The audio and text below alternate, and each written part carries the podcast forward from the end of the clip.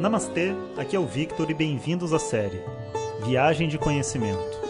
Essa é a nova série de áudios de Vedanta do nosso acharya Jonas Mazet. Na tradição védica, o termo acharya se refere ao professor tradicional de Vedanta que dirige uma instituição de ensino e dedica sua vida ao conhecimento. Jonas Mazet é formado pelo curso de três anos do Swami Dayananda na Índia e hoje dirige seu próprio Instituto de Vedanta no Brasil. O seu propósito com esses áudios é permitir que as pessoas possam saborear o néctar do conhecimento e, quem sabe, despertar para uma nova liberdade. Om Harihi Om Bom dia pessoal De todas as qualidades que existe para uma pessoa que está interessado no autoconhecimento, existe uma dessas qualidades que se destaca. Todas as qualidades são necessárias, porém elas têm vibutes, glórias, méritos diferentes dentro do nosso sistema.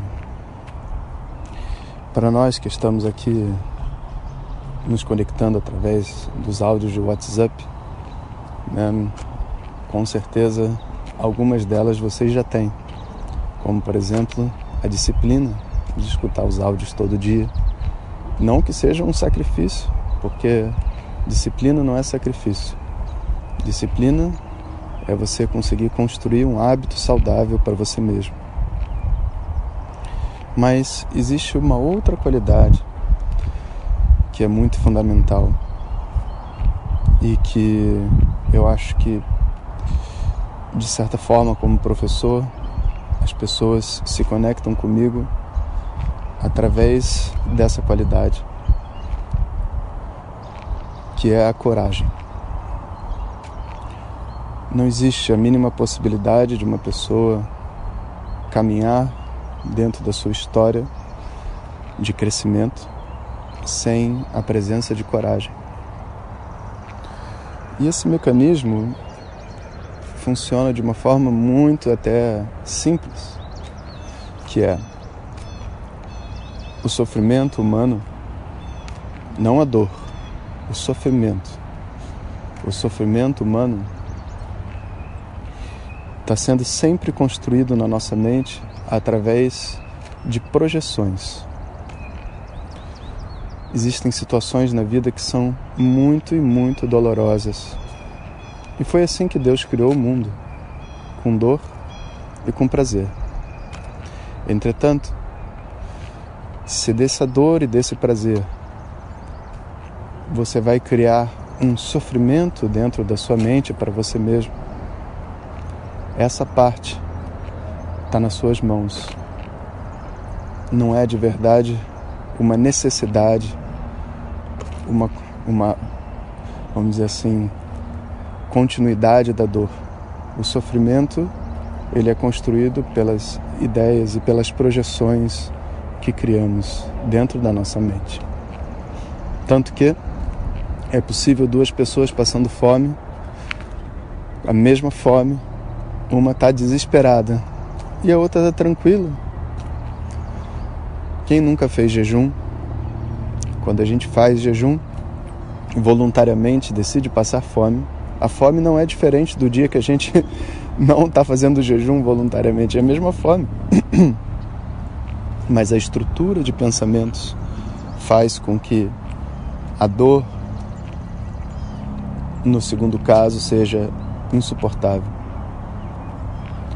Talvez porque eu não decidi passar fome Talvez a visão sobre mim mesmo, passando fome voluntariamente, seja até de que eu sou uma pessoa forte e disciplinada espiritualmente. E por um lado eu sinto dor, e por outro lado, talvez eu sinta orgulho de mim.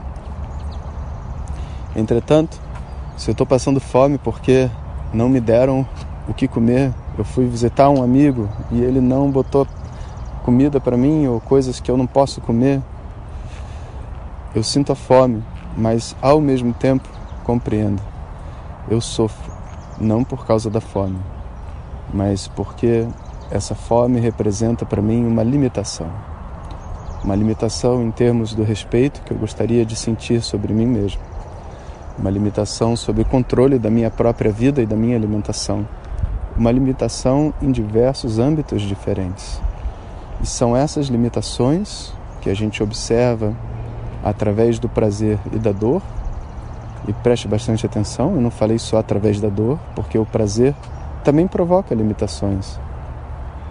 Só de você saber que você não vai poder mais ter aquele abraço gostoso da sua mãe para todo sempre na sua vida, porque afinal de contas as pessoas não vão durar para sempre.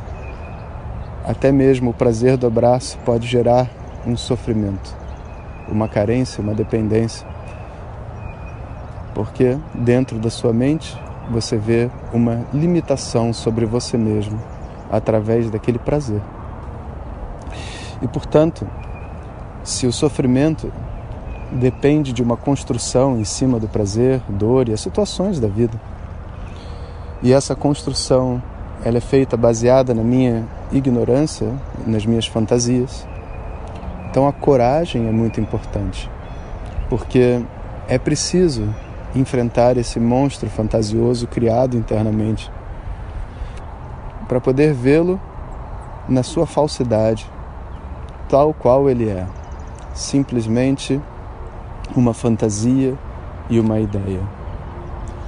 Quando eu consigo ver aquilo que é falso, na sua natureza como algo falso, aquilo não me afeta.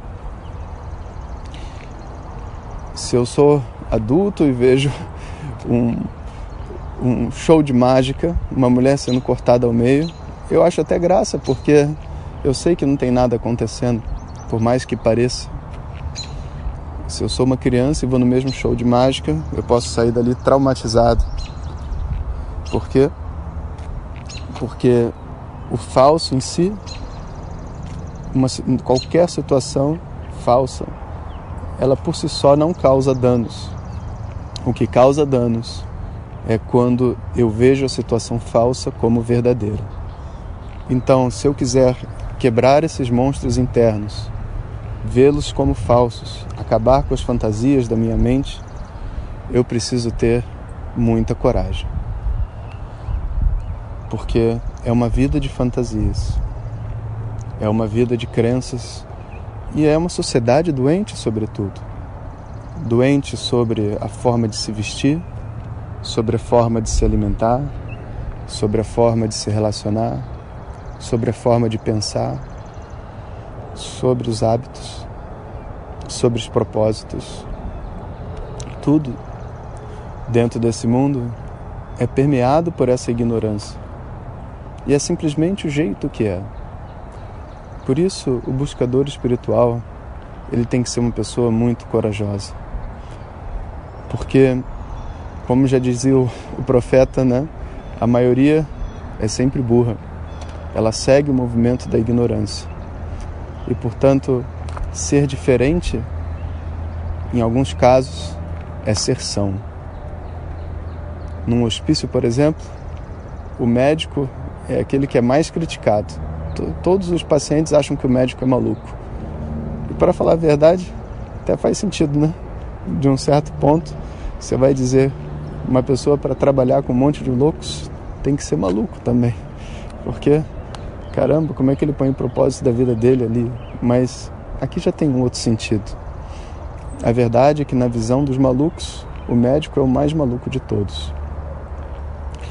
Então, eu preciso remar contra uma maré, uma maré de opiniões, uma maré de entendimentos internos que eu vim fazendo na minha vida, né? E se eu tiver a força para descobrir a minha verdade, ser eu mesmo, independente das outras pessoas, independente da opinião dos outros, então eu estou qualificado por autoconhecimento. Amanhã a gente vê uma outra qualificação bacana. Om Shanti Shanti Shanti Harihi Om Shri Guru Namaha Harihi Om Compartilhe com seus melhores amigos. E se você quiser receber nossas mensagens diretamente no seu WhatsApp, clique agora no link que vem junto com o áudio. Para outras informações, www.vedanta.com.br. Até o próximo áudio. Om Tat Sat.